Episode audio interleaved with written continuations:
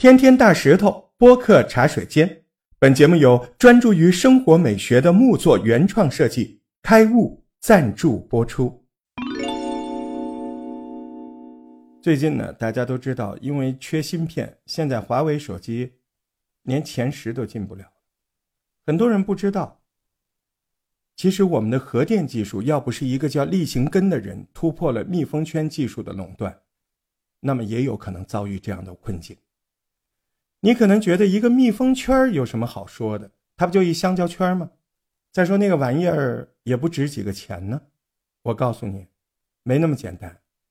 航天跟核电用的密封圈，它只能用金属做，而且有些品种的一个密封圈的价格就高达三百多万，而且一旦密封圈失败，后果不堪设想。一九八六年。美国挑战者号航天飞机已经成功试飞了九次了，然而就在第十次起飞七十三秒以后，突然爆炸，十亿美金的航天飞机啊，瞬间瓦解，举世震惊。所有人都在问，到底哪里出问题了？哪里出问题了？几十号专家把报废零部件全部收集起来，花了好几年的时间排查分析，最后发现。就是一个密封圈坏了。然而，核电机组上用的密封圈比航天用的密封圈要求还要苛刻的多，因为核反应堆的温度高达两千四百多度，而且它用这个密封圈直径高达四米多，比一层楼房还要高。要求它的精度必须控制在三根头发丝儿之内。也就是说，只要沾上一粒灰尘，就起不到密封的效果。最可怕的是什么？我们的核电基础上用的密封圈，一直是被一家法国公司和一家美国公司给垄断的，每年至少涨价一次。什么时候涨价，全部由他们定。要买货必须付全款，然后还要等到啥时候他们高兴了才给货。我们就没有任何谈判的余地。就是在这样的情况之下，我们的一位大 boss 就登场了，他叫厉行根。我力哥出场的时候，其实也没带什么主角光环，他就是一个下岗工人，为了谋生，凑了三万多块钱，干起了各种密封圈这么一个行当。要说说这位兄台，我就一句话把他概括，就是一句话：不信这个邪。人家说核电密封圈不大好干呢，他偏要干。经过几年的努力，他总算是干出来一些核电商用的低端的密封圈。二零零七年，秦山核电站公开招标一批低端密封圈，结果我力哥以高出外企二十分的总成绩中标。当然了，就在这个时候出事儿，外企发话了，如果这次不让他们中标。他们立马断供高端的 C 型密封圈。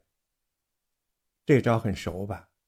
这一断供，后果不堪设想啊！秦山核电站没办法，只得改让他们中标，但同时，他们也让我力哥继续供货，啊，哪怕用不完，哪怕放在那儿，也让他供。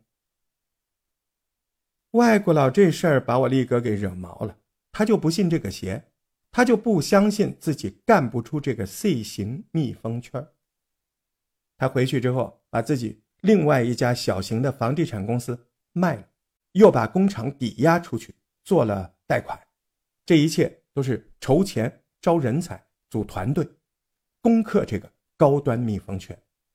他亲自带队伍，不分昼夜干了三年多，一直到二零一一年，终于干出来成品。两家外资公司对这个根本不屑一顾，他们根本不相信你中国人制造出来的密封圈能经得起核电设备的高温考验。但秦山核电站他们不这么认为，他们全力支持。连续用了五年之后的质检报告一出来，震惊全球。外企的密封圈一年漏五滴水，而我力哥做的五年漏两滴水。这一下，两家外资企业就有点慌了哈。不过呢，人家毕竟是有上百年资本市场的经验，眼看在这个技术赛道上拦不住了，人家就要在资本市场上截胡，他们马上就派人找到利辛根，说要全资收购他的公司。一开始我力哥那肯定是不会卖啊，可人家跟你算账，你就说吧，你一年赚多少钱，然后你打算干到什么时候退休，我们把你干到退休能赚到的钱，一次性结给你。你就说干不干吧。说到这个份儿，我力哥真有点扛不住了。你要知道，这个时候他可是欠了一屁股的债。